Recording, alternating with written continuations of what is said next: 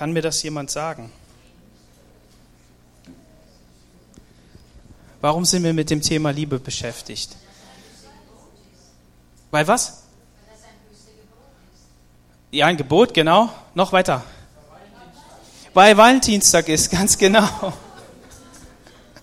Jetzt sagt ja jemand, okay, diese amerikanische Erfindung für den Verkauf von Rosen ist äh, jetzt nicht so mein Ding.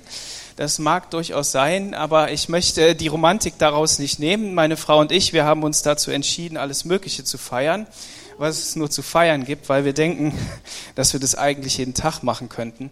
So von daher ähm, nutzen wir jede Gelegenheit und wer da mitmacht, der macht mit und wer nicht, der macht eben nicht mit, ist kein Problem. Aber ich habe äh, mir in meine Agenda reingeschrieben, Valentinstag Liebe und deshalb hat der Joachim letzte Woche schon über das Thema gesprochen. Der ist von Gottes Liebe hergekommen und was es ihn gekostet hat und was es bedeutet, auch in ganz, ganz schwierigen Situationen, eigentlich der schwersten, nämlich dass, dass du angefeindet wirst, dass du wirklich einen Feind hast, der dich, der dich töten möchte, dass du da Liebe hast. Und diese Liebe, die kommt von Gott. Und das ist das, was er herausgestellt hat. Und heute geht es um Liebe, Beziehung und Leben. Und da wird es auch nächste Woche zu gehen. Ich darf dem Lobpreisteam sagen, ohne das vielleicht zu schreiben, aber ich glaube, ich schreibe noch mal was. Auch nächste Woche dürft ihr euch noch mal mit diesen Bibelstellen beschäftigen. Ähm, wir äh, versuchen, wir versuchen, vorher dem Lobpreisteam Bibelstellen zu geben, über das sie nachdenken können und vielleicht auch in die Richtung sich bewegen können. Nicht um Dinge äh, wirklich abzusprechen und zu koordinieren, sondern es geht wirklich um eine geistliche Befähigung, einfach auch gedanklich schon in dem Thema drin zu sein, zu hören, was Gott sagt. Und ähm, so in dieser Richtung sind wir unterwegs. Aber jetzt will ich aufhören mit, den, mit diesen Vorreden. Ähm, es wird viel über Liebe gesprochen, in den unterschiedlichsten Farben. Ähm, ich glaube, so viele Menschen, wie es auf der Erde gibt, so viel ähm, Liebe gibt es. Und äh, Gott hat uns alle individuell geschaffen und einzigartig und das ist eine geniale Sache Gottes. So, wenn du in den Spiegel guckst und sagst, ich sehe aber nicht aus wie äh, der und der oder das und das oder das Ideal oder so, dann ist das einfach, weil Gott dich so mag, wie du bist. Und das möchte ich heute mit ganz großer, mit ganz großen Worten entgegen oder vor oder hinhalten, sagen, zu dir sprechen. Ähm, und dennoch ist es so, dass wir, wenn wir über das Thema Liebe sprechen, ich glaube, in keinem Bereich ähm, so viel ähm, vorgegeben bekommen wie da. Da fragt man sich natürlich, warum und kratzt sich am Kopf und denkt, hey, wie kann das sein? Und warum ist es so schwierig mit der Liebe? Und ich möchte einmal versuchen, eine Antwort darauf zu geben, die wird nicht allumfassend sein. Ich habe in der immer wieder begegnet man Leuten und die haben dann andere Ansichten und äh, gerade auch Prediger und Leute, die wirklich eine Botschaft von Gott haben, sagen, hey, aber der Aspekt noch oder der oder hier, das hast du vergessen. Aber das, ähm, das macht nichts, weil ähm, wir immer wieder die Sachen von unterschiedlichen Seiten anschauen können und damit einfach gehen, was ist wichtig in einer Predigt. Ähm, ich möchte es immer wieder wiederholen, ähm, zusammen mit Volker. Volker hat das immer wieder gesagt, Predigen ist nicht Wissensvermittlung, sondern wirklich ins Leben hineinzusprechen. Und so müssen wir auch hören. Das heißt, wenn du heute Morgen gekommen bist und sagen, ja, ich will was Neues wissen, okay, gut, das wirst du vielleicht auch, ich habe was Cooles gefunden. Aber die andere Sache ist, was ist das Wissen für dein Leben? Und so auch hier im Thema Liebe. Man, man verschenkt Geschenke, man äh, packt irgendwas ein, man hat das besorgt und als Ehemann gerade denkt man, hey cool, ich habe das Geschenk schon besorgt, äh, viele Tage vorher und äh, ich bin richtig stolz darauf und dann äh, ist es nicht so auf dem letzten Drücker, weil man irgendwas verpennt hat, ähm, sondern man, ähm, man freut sich ja und, und macht das. Und das ist eine gute Sache. Und die Ehefrau, die freut sich dann und ähm, oder die Kinder oder die Familie oder der Sohn, die Tochter, wie auch immer. Und ähm, jeder macht das auch unterschiedlich. Jeder hat äh, anderen Schwerpunkt und äh, andere, andere Dinge. Aber es geht im Thema Liebe natürlich nicht nur um Mann und Frau. Und das möchte ich heute Morgen auch ganz deutlich sagen.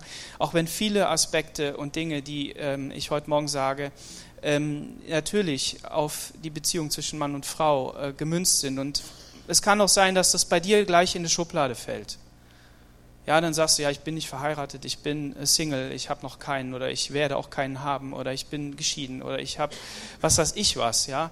Ähm, das soll nicht so im Fokus stehen, sondern es soll im Fokus stehen, dass ähm, ich zu Menschen spreche. Menschen, die Gott gemacht hat, die Gott geschaffen hat in seinem Ebenbild. Und ähm, denn unsere, unsere Voraussetzungen, um so ein Thema anzuschauen, um uns damit zu beschäftigen, das machen wir ja eigentlich ständig. Jeden Tag geht es um dieses Thema Liebe. Und vielleicht bist du geschieden, wie ich das eben gesagt habe. Vielleicht hast du schon viel Negatives erlebt und hast auch keine Hoffnung, dass es ähm, jemals gut wird. Und äh, was weiß ich, was für Bedenken es gibt. Aber vielleicht bist du auch total glücklich und sagst, hey cool, ich bin voll verknallt in meine Frau, ich bin voll verknallt in meinen Mann. Und vielleicht bist du auch noch nicht verheiratet und trotzdem schon in jemanden verliebt.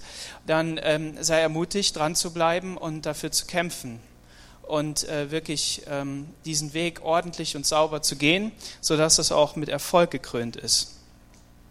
Also wir haben alle gemeinsam diese Sehnsucht nach Liebe, stimmt's? Haben wir alle gemeinsam die Sehnsucht nach Liebe? Okay, das mit dem Ja üben wir nochmal.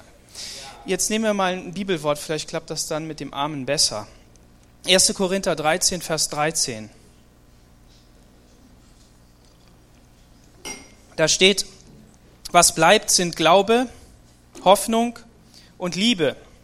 Von diesen dreien aber ist die Liebe das Größte. Diesen Vers, den kennen viele auswendig. Viele, viele wissen den. Unsere Mission, die ganz nah mit der Gemeinde verknüpft ist, Glaube, Hoffnung, Liebe, da ist es im Titel drin. Ja, Glaube, Hoffnung, Liebe, ganz starke Begriffe. Ich habe einmal ein Beispiel in den Tagen jetzt gelesen und das beschäftigt sich mit Puzzeln. Komischerweise haben wir zu Hause auch gerade so ein Puzzle aufgebaut und ähm, rollen das auch immer wieder weg. Und beim Puzzeln, da ist es so, man sucht, man findet, ist interessant, das Gehirn, das speichert sich immer wieder irgendwelche Sachen ab und dann greift man wo rein, klickt das wo rein und denkt, hä, das habe ich ja gar nicht gesucht und trotzdem gefunden, richtig? Ähm, ist schon witzig. Und ähm, das Leben oder die Liebe ist, das Leben ist wie ein Puzzle. Ähm, und irgendwann äh, entdeckt man, dass man ähm, die Vorlage verloren hat. Und dann puzzelt man trotzdem weiter und man sucht, ähm, wo das nächste Puzzleteil ist. Manche Muster gehen ganz schnell. Wenn so ein weißer Streifen quer über das Puzzle geht, dann weiß man, alles, was weiß ist, das muss ich raussuchen und das funktioniert. Dann so ist das im Leben auch. Und dann puzzelt man und puzzelt man und man kommt zum Zentrum und dann entdeckt man, dass das Zentrum der Partner ist. Und ähm, man sucht also diesen Partner und wenn man ihn denn dann gefunden hat, denkt man, ja gut, dann nehme ich dieses Puzzleteil und klicke das jetzt so in mein Leben rein und dann klappt das schon. Klick. Und bei dem Klick entsteht etwas, man entdeckt, der Partner ist ein komplett anderes Puzzle. Und dann fängt man an, irgendwie wild zu werden. Dann fängt man an, hier zu puzzeln und da zu puzzeln und hier zu, und überall zu puzzeln und versucht jetzt diesen Partner in das Leben hinein zu puzzeln. Und dann entdeckt man, dass der hier nicht passt und da nicht passt und dort nicht passt. Und dann stellt man sich die Frage, ist dieser Partner überhaupt der richtige? Ist es der eine wahre Partner, den ich finden will oder die ich finden will? Und das ähm, ist so eine Frage, die die Menschen bewegt. Und ähm, so sehr dieses Bild natürlich auch stimmt, so sehr es hinkt es auch und ist einfach nicht komplett. Und wenn wir diese Bibelstelle 1. Korinther 13 lesen, dann merken wir, dass hinter Liebe noch viel mehr steckt als nur das, was in unserer Begrenztheit so möglich ist. Und einer der Schlüssel oder ja ein wesentlicher Schlüssel finde ich in Bezug auf Liebe und das nicht nur in der Ehe, aber natürlich massiv in der Ehe, aber auch in der Familie, unter Geschwistern, in der Familie und auch in der Gemeinde als große Familie. Ähm, ist eine Sache und die steht im Epheser Kapitel 5, Vers 21. Epheser 5, 21.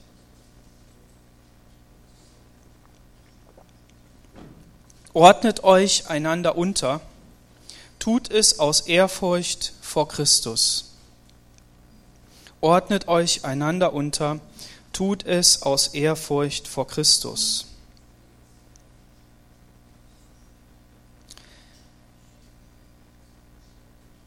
Das Thema Unterordnung ist in unserer Welt ein ganz, ganz schwieriges.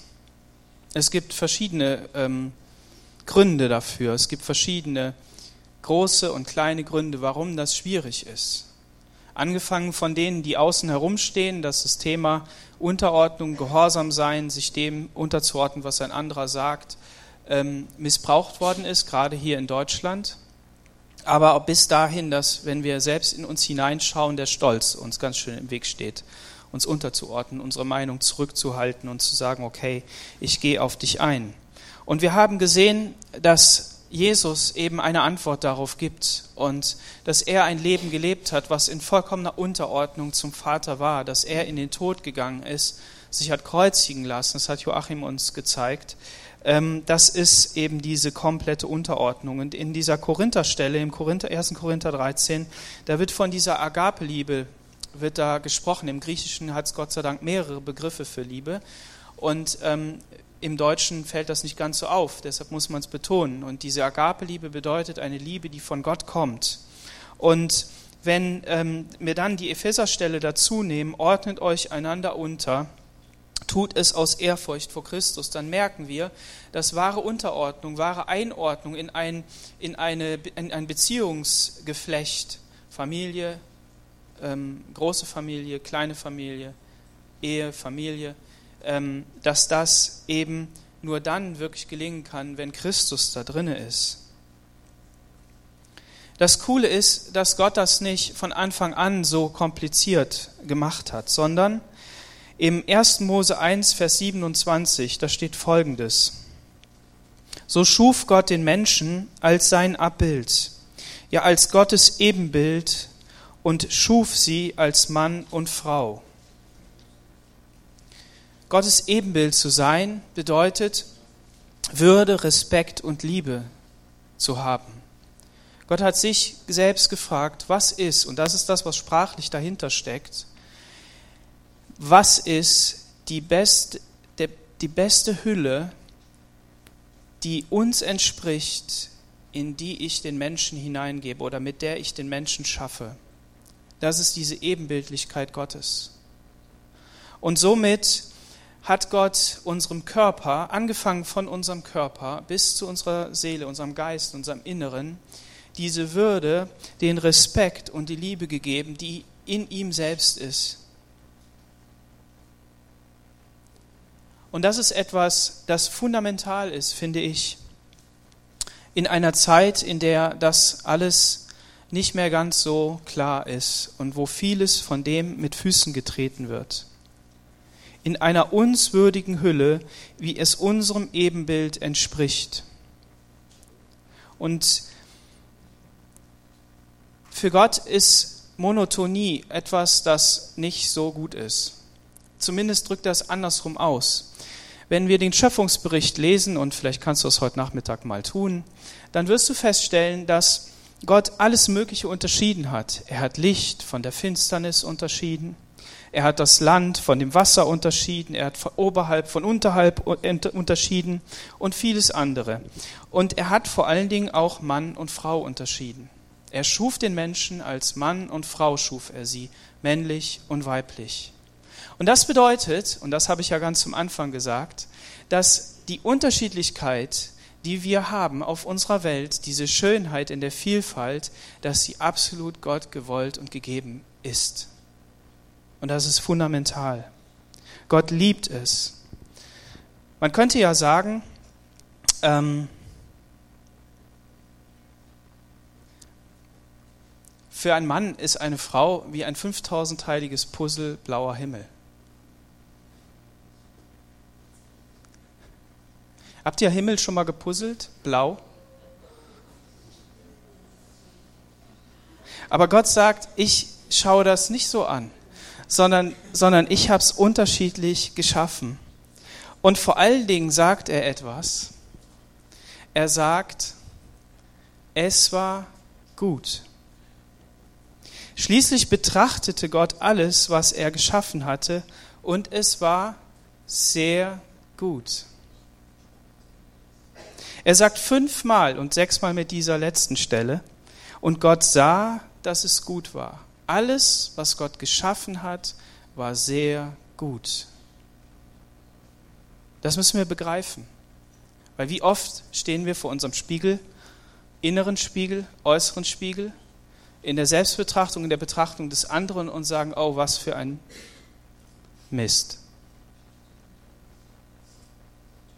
Was habe ich da wieder angerichtet? Ich bin doch nichts, ich kann doch nichts, ich werde nichts oder was auch immer wo auch immer du den Schuldigen findest. Es ist gut, dass die Schöpfung so ist, wie sie ist. Und es ist gut, dass es Tiere gibt und dass es Pflanzen gibt. Und es ist gut, dass der Mensch da ist. Das ist das, was Gott da hineingelegt hat. Und Gott liebt diese Unterschiede. Er liebt dich als Mann und er liebt dich als Frau und er liebt deine Weiblichkeit und deine Männlichkeit. Das liebt Gott.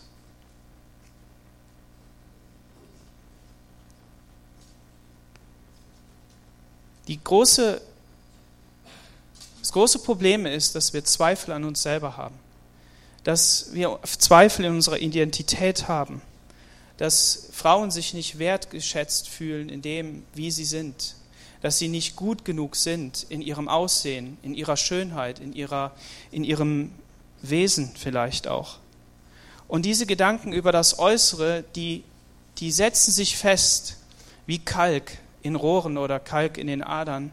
Und sie, und sie sorgen dafür, dass Dinge anfangen zu tropfen. Meine Frau hat jetzt unsere Kaffeemaschine sauber gemacht und sie war wieder ganz glücklich. Wir brauchten wieder keine neue zu kaufen, weil der Kalk wieder weg war, weil es einfach sauber gemacht wurde. Und das ging nicht mit Wischen, da musste man wirklich mit Säure dran, da musste man etwas tun. Und genauso ist das in, unserer, in, unserer, in unserem Wesen auch. Wenn du dich also hinterfragt fühlst, dann ist das nicht nur mal mit einem guten Kompliment wiederhergestellt, wenn einer sagt, ach mach doch nichts, ach komm, Kopf hoch. Ist damit nicht gemacht, ge, geschafft, sondern es ist etwas mehr, was man da reinlegen muss. Oder wenn wir über uns Männer nachdenken, dann stellen wir fest, wenn fehlender Erfolg in unserem Leben ist, wenn etwas nicht so klappt, wie wir uns das gedacht haben, wenn wir die Rahmenbedingungen nicht so hinbekommen, wie es eigentlich nötig ist, dann fühlen wir uns hinterfragt. Wir vergleichen uns mit dem anderen, der hat ein schnelleres Auto, der hat irgendwie die schönere Frau, der hat was weiß ich, was der hat, der hat mehr Geld, der hat mehr alles Mögliche, ja. Und dann fühlen wir uns hinterfragt und dann sagen wir, er ist ja wertlos. Und dann muss wieder einer kommen und muss uns aufrichten und Selbstzweifel sind da. Und wo kommt das alles her? Wo kommt das her? Und ich finde, ich weiß jetzt nicht, wie das in den anderen äh, Jahren und Jahrzehnten, Jahrhunderten gewesen ist, war ja nicht dabei. Aber ich empfinde, dass das in unserer Zeit so ein ganz, ganz großes Thema ist. Nicht nur der Vergleich, der ja dadurch gepusht wird, dass wir Instagram haben, dass wir Facebook haben, dass wir das Internet haben, wo jeder zu jeder Zeit sich vergleichen kann. Früher musstest du ja noch irgendwo in Zeitschriftenladen gehen und dann musstest du die Zeitschrift aufschlagen. Ne? Aber heute, oder einen Fernseher anschalten, aber heute haben wir es ständig vor uns. Und, ähm, und noch eine Sache ist ganz wesentlich. Gott schuf den Menschen als Mann und Frau, schuf er sie, in der Unterschiedlichkeit.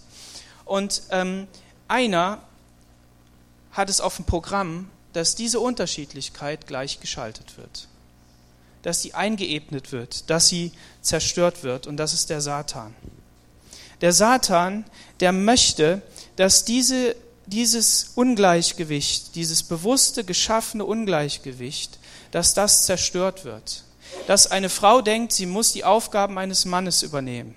Dass eine Frau denkt, sie muss Mann sein und diese, diese Funktion ausführen. Warum? Nicht nur, weil vielleicht der Mann krank ist und sie das auf einmal muss in der Familie, weil irgendwelche Lebensumstände so sind, dass sie das halt in ihrem Leben muss. Nein, sondern von der Gesellschaft von dem, was uns von außen prägt. Richtig? Ist es so oder ist es nicht so? Rede ich Quatsch? Rede doch richtig, ne? So, und, ähm, ne, und ein ähm, Mann denkt, er muss die Aufgaben einer Frau übernehmen und er muss ähm, so sein, weiblich und zärtlich und liebevoll, das kann er ja alles, aber in seiner kompletten Verhaltensweise, das fängt ja schon in der Grundschule an oder sagen wir mal im Kindergarten, da hast du ja nur mit Frauen zu tun, nichts dagegen. Aber ähm, das ist das ist für ein, für ein Kind ist das, ist das schwer. Das checkt es gar nicht. Und es ist auch schade, dass so wenige Männer Kindergärtner werden, Erzieher werden, Kindergärtner sind sie ja nicht, Erzieher. Und, ähm, und dass so wenige Männer Grundschullehrer werden und dass wir, dass wir da keinen kein Ausgleich haben, sodass Jungs denken, sie müssen immer nur stricken und häkeln oder basteln. Alles, was angeboten wird, ist immer Programm für Mädels mindestens. Und das ist das, was der, was der Teufel versucht zu zerstören. Warum? Weil Gott das in der Unterschiedlichkeit geschaffen hat. Und wie tief geht diese Ebenbildlichkeit? Da möchte ich mal drauf eingehen. So schuf Gott den Menschen als sein Abbild, ja als Gottes Ebenbild, und er schuf sie Mann und Frau.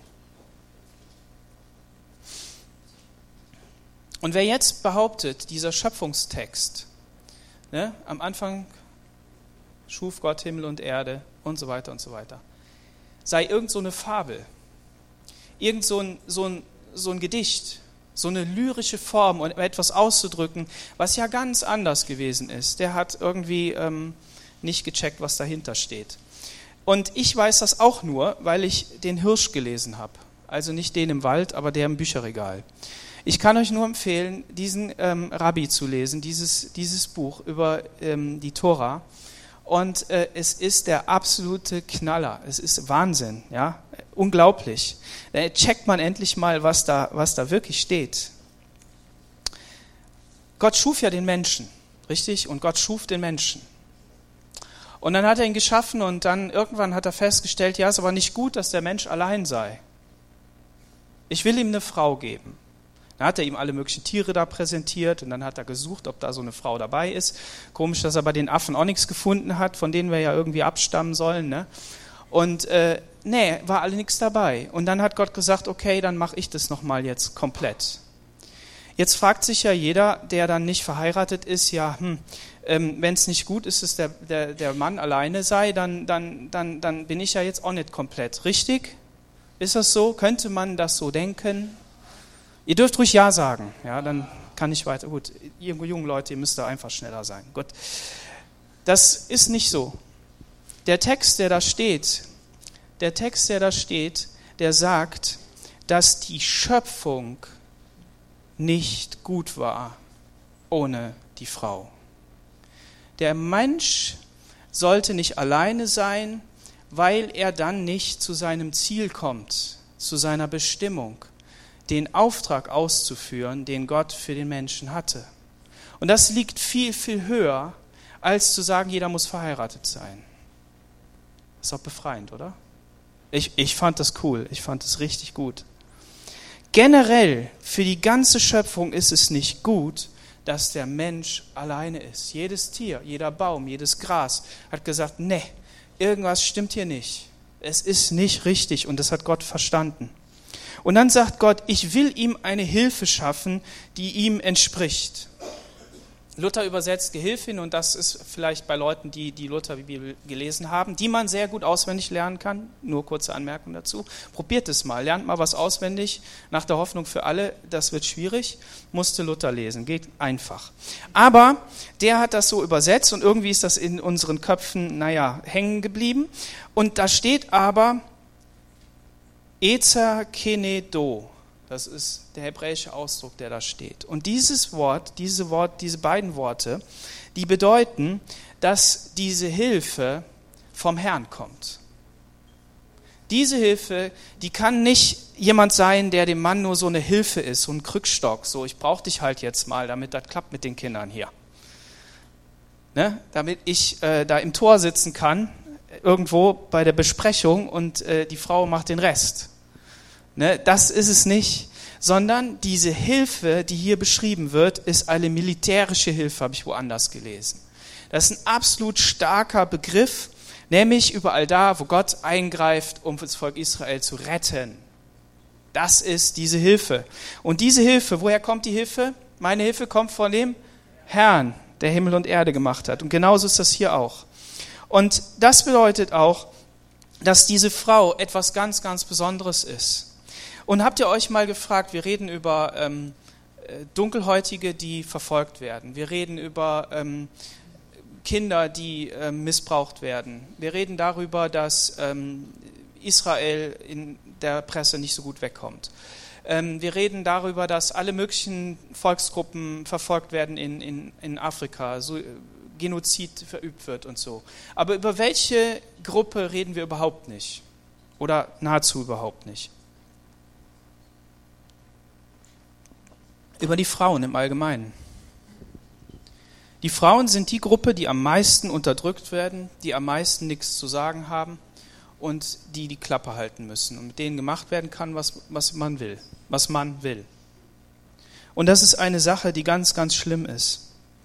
Das Gute ist, dass wir ja hier in Deutschland leben und in der westlichen Welt und bei allem Negativen, was da ist, es ist gut, dass die Frau die Stellung bekommt, den Wert zugesprochen bekommt und auch die Möglichkeiten hat, einzugreifen, auch mit ihrer Meinung, die sie bei uns bekommen. Das Ganze geht irgendwo mit Emanzipation ein daher und so weiter. Aber das ist gut. Warum? Weil Gott die Frau als vollwertigen Menschen geschaffen hat. Und das kommt in diesem hebräischen Wort, kommt das sehr deutlich rüber. Ich und Isha. Ish heißt Mann und Isha heißt Männin. Habt ihr bestimmt schon mal gehört. Und das bedeutet nicht, dass ähm, hier eine Unterordnung drinne ist, sondern dass die Frau das Gleiche ist wie der Mann und dass sie ihm gegenübergestellt wird, auf eine andere Position gestellt wird, um mit ihm nicht an derselben Aufgabe zu arbeiten.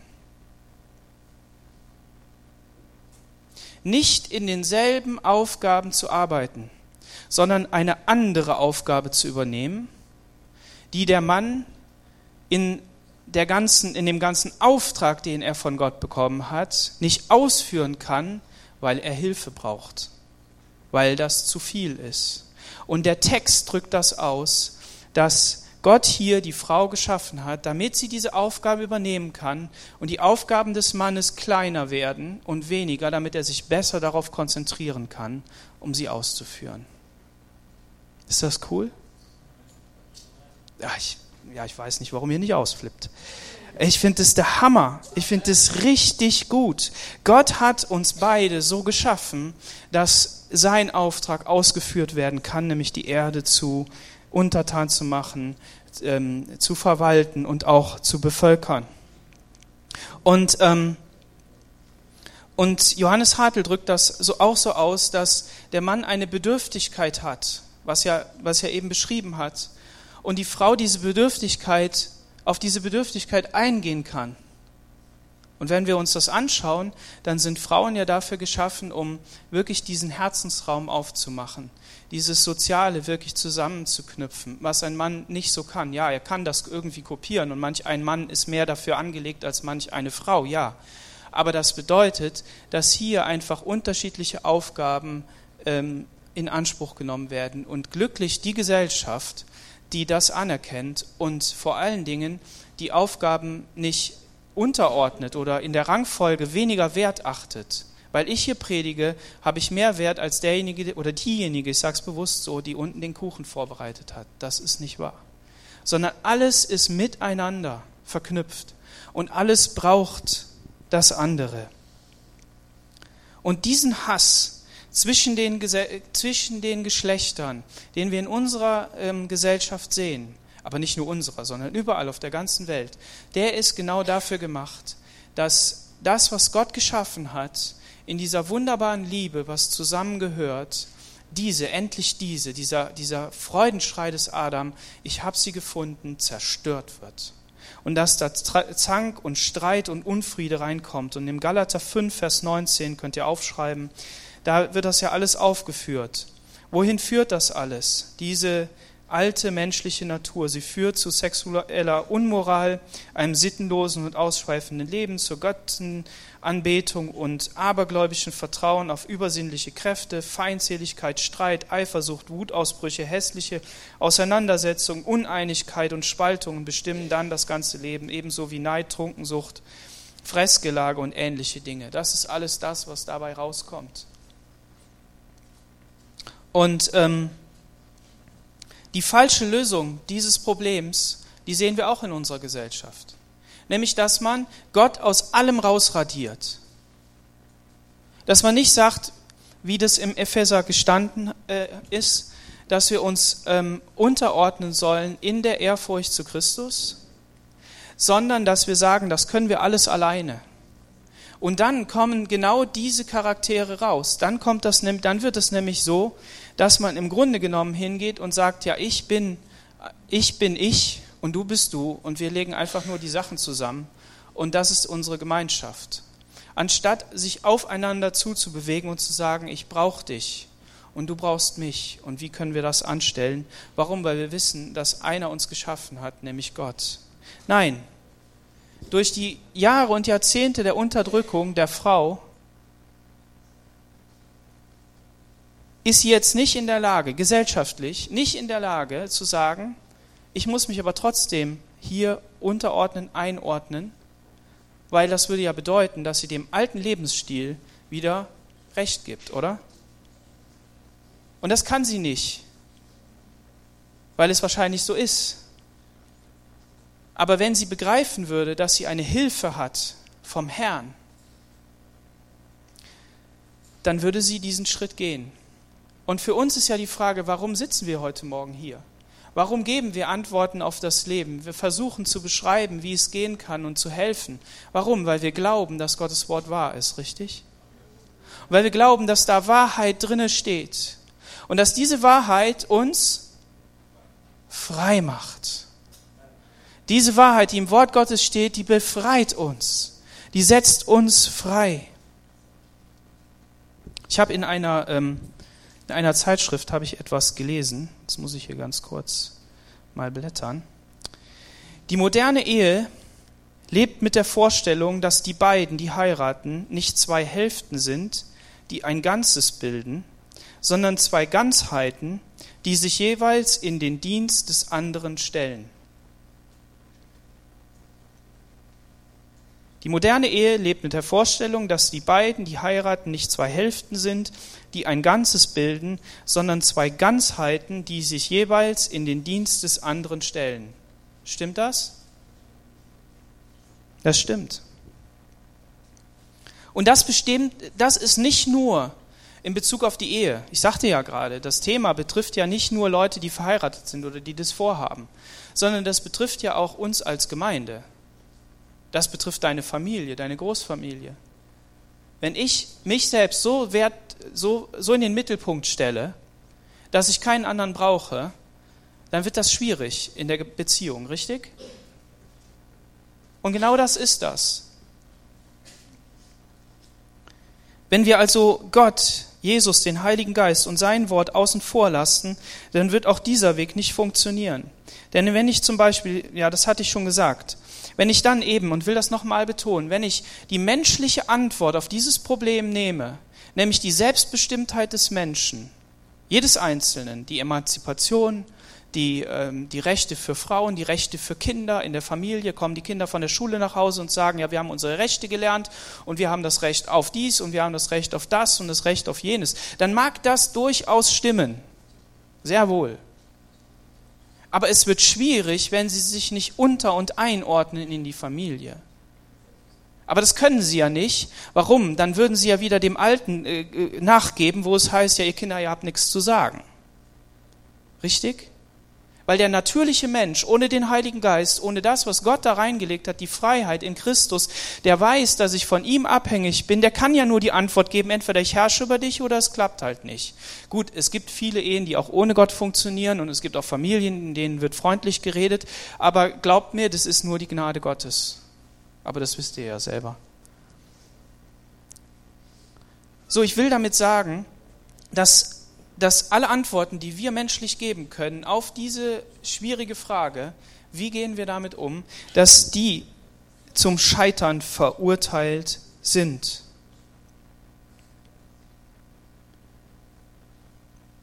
Und dann kommt noch ein Aspekt dazu. Jede Antwort, die auch wir als Gemeinde geben, als Lehrer im Wort, als äh, Leute, die eben aus der Bibel etwas rausnehmen und in die Zeit transportieren.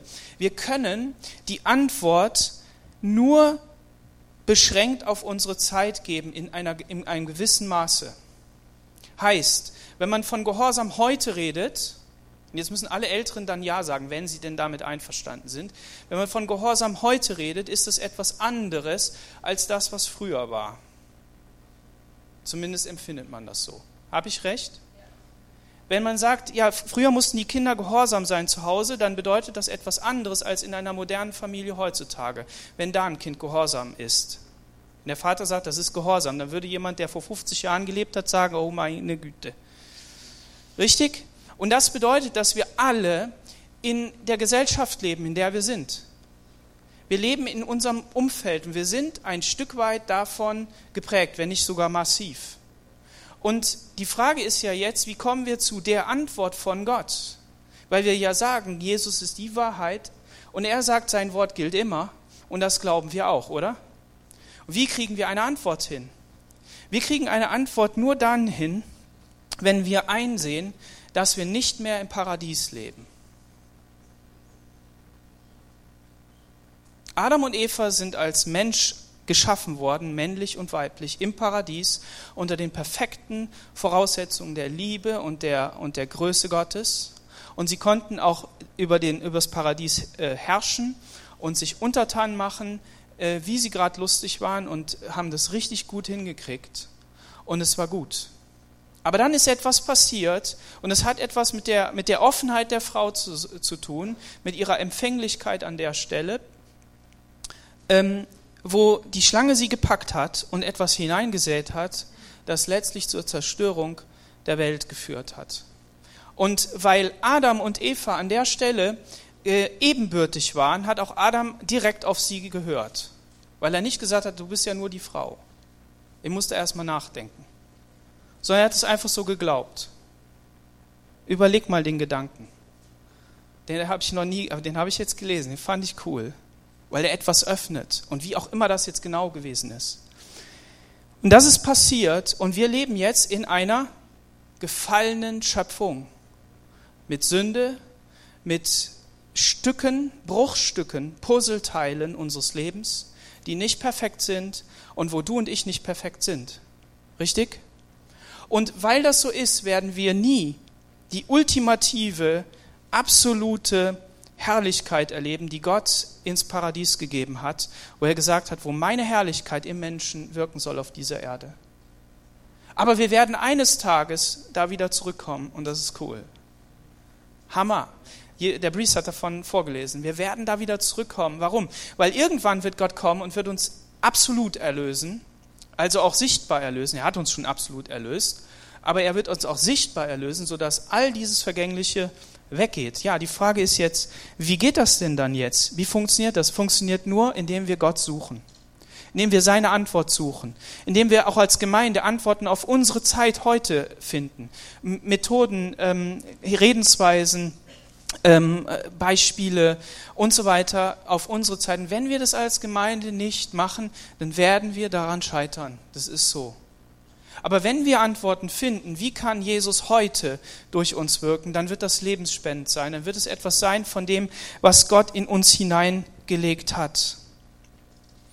Und ich möchte eine Antwort darauf geben. Matthäus Kapitel 1.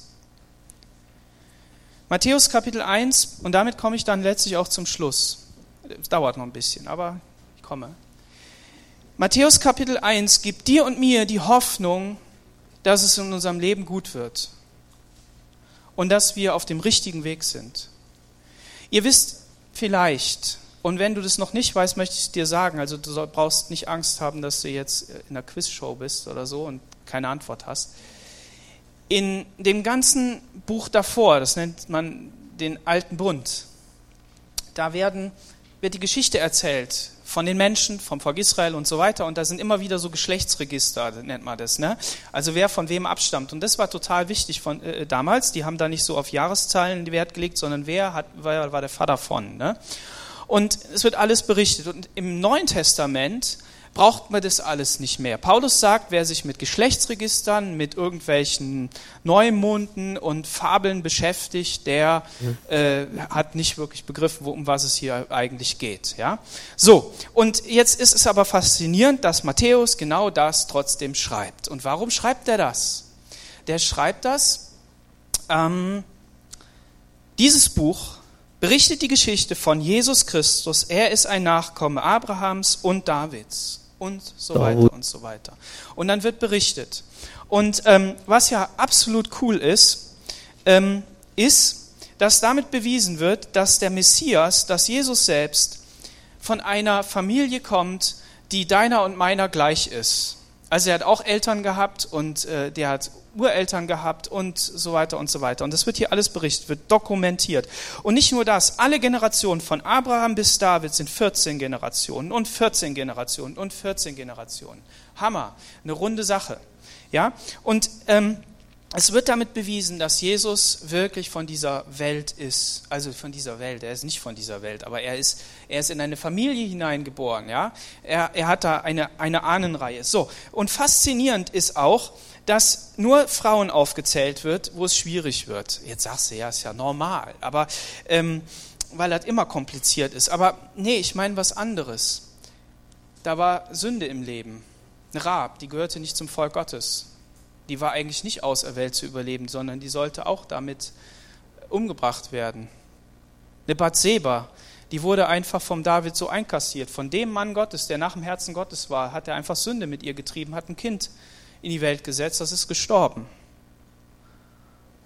Eine Tama ist dabei. Und alle anderen, eine Sarah ist nicht dabei und wen gibt es noch alles? Will er jetzt nicht zu weit aus. Sind alle nicht dabei, die sind dabei, die stehen da drin. Und Gott hat wunderbare Sachen da gemacht. Die Geschichten sind der Hammer. Aber die sind in Jesu Stammbaum drin. Und wenn du in deinen Stammbaum reinguckst, dann siehst du, oh weia. Bei meinem Stammbaum, wisst ihr, was da steht? Da steht an einer Stelle, und der Vater ging mit der Flinte ums Haus und hat seinen Sohn erschossen.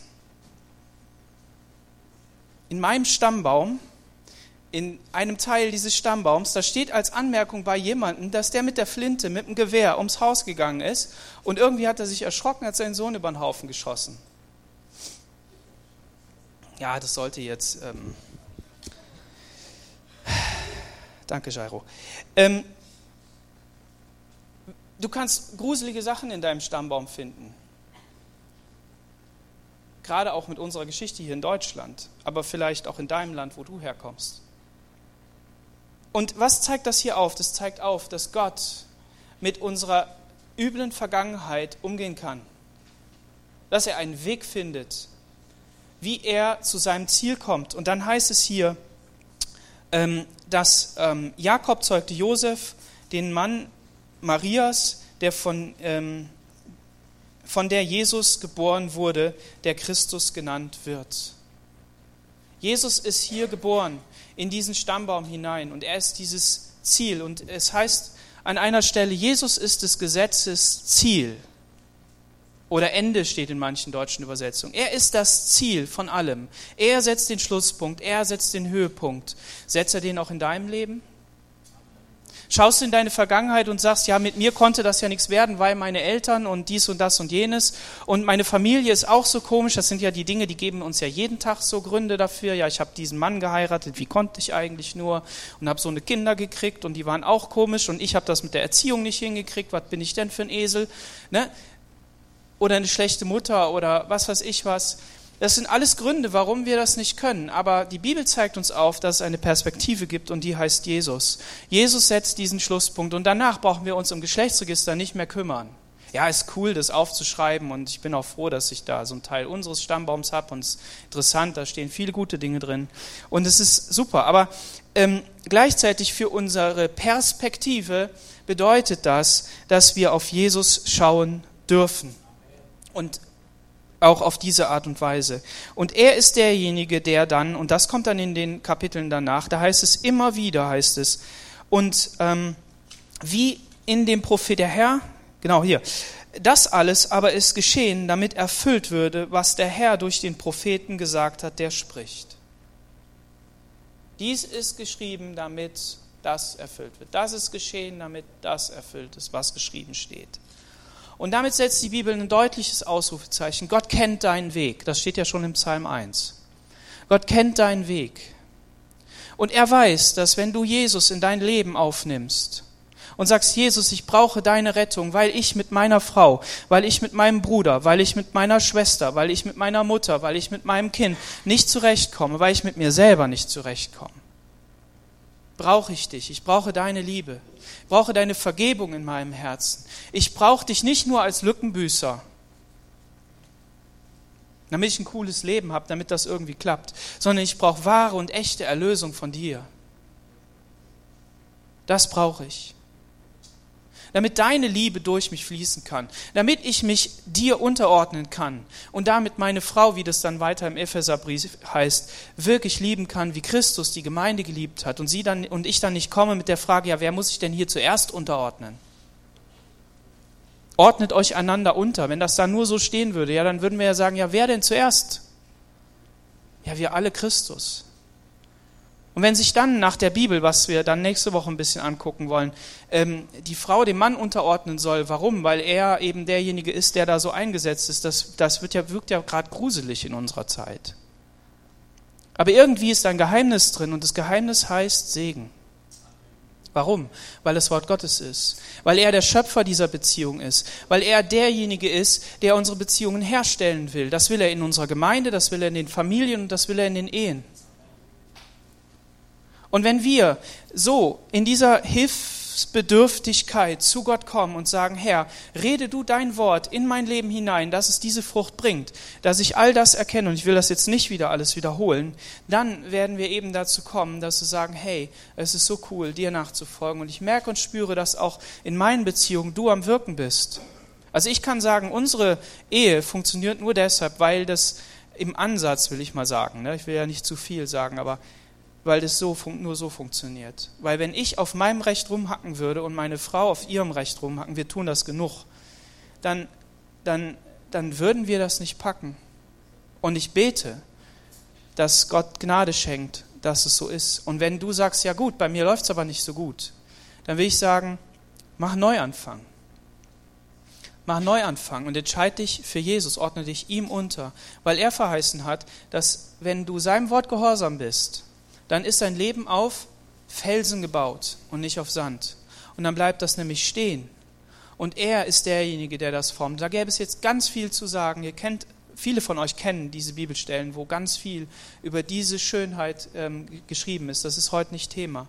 Aber lass dich ermutigen, dass Gott der Schöpfer der Liebe ist dass Gott der Schöpfer von Mann und Frau ist und dass du deine Identität nur darin finden kannst, dass du Jesus zum Zentrum machst. Warum? Weil er alle deine Fehler und deine, deine Lücken ausgleichen kann und dein Erlöser sein kann. Und du dadurch wirklich Mann und wirklich Frau sein kannst. Und du darfst es mit Freude tun. Amen. Amen. Lass uns aufstehen und beten.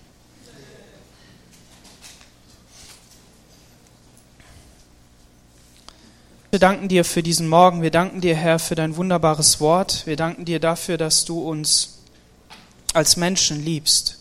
Du liebst jeden auf seine besondere Art und Weise, Herr.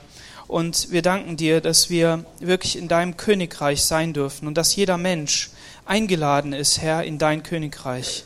Wir preisen dich dafür, dass dein Wort gegeben ist, damit wir äh, in Freiheit leben können, dass es uns freisetzt. Ich bete darum, dass wir entdecken, was das bedeutet, Herr, auch mit dem, was heute Morgen Thema war. Ich bitte dich darum, dass wir nicht irgendwo unsere Liebe suchen, Herr, dass wir nicht irgendwo die Definition davon suchen, wie wir als Mann und Frau sein sollen, Herr, sondern dass wir, dass wir wirklich von dir inspiriert sind, dass wir von dir die Weisung bekommen, wie das sein kann. Und vor allen Dingen, dass wir nicht uns gegenseitig, ähm, uns gegenseitig zwingen wollen, uns unterzuordnen, sondern dass wir es einfach freiwillig tun. Herr, ich bete darum, dass, dass wir dadurch in diese, in diese paradiesische Freiheit hineinkommen, die du damit verheißen hast, Herr. Ich danke dir dafür und preise dich. Ich bete für jeden, der Schwierigkeiten hat, Herr, der nach Hause geht und sagt, ey, aber ich, bei mir, ey, da brodelt so und ich weiß nicht, wie ich das machen soll. Herr, ich bete darum, dass es sich trotzdem auf dich einlässt und dich wirken lässt, Herr, und dass du kommst mit deinem Wort und Freiheit da hineinsprichst. Herr, dass Schritte gegangen werden, Herr, in deine Richtung. Ich bitte dich darum, dass jeder, der sagt, ja, ich tue das doch, ich versuche das doch, aber es funktioniert nicht, Herr, dass er nicht loslässt, Herr, sondern im Glauben an dir festhält, Jesus. Ich bete, Herr, dass du kommst und dein Leben in unser Leben hineingibst. Halleluja. In Jesu Namen. Amen. Ja, wer Gebet braucht, der darf gerne nach vorne kommen. Ich möchte auch die Geburtstagskinder bitten, sie nach vorne kommen, sich segnen lassen, hier noch ein, Z ein ähm, Kärtchen ziehen, ein Bibelspruch. Kommt nach vorne, ihr seid eingeladen, wirklich auf das zu reagieren, was Gott in euer Herz hineingegeben hat, vielleicht schon den ganzen Gottesdienst. Und ähm, lasst euch segnen von Gott.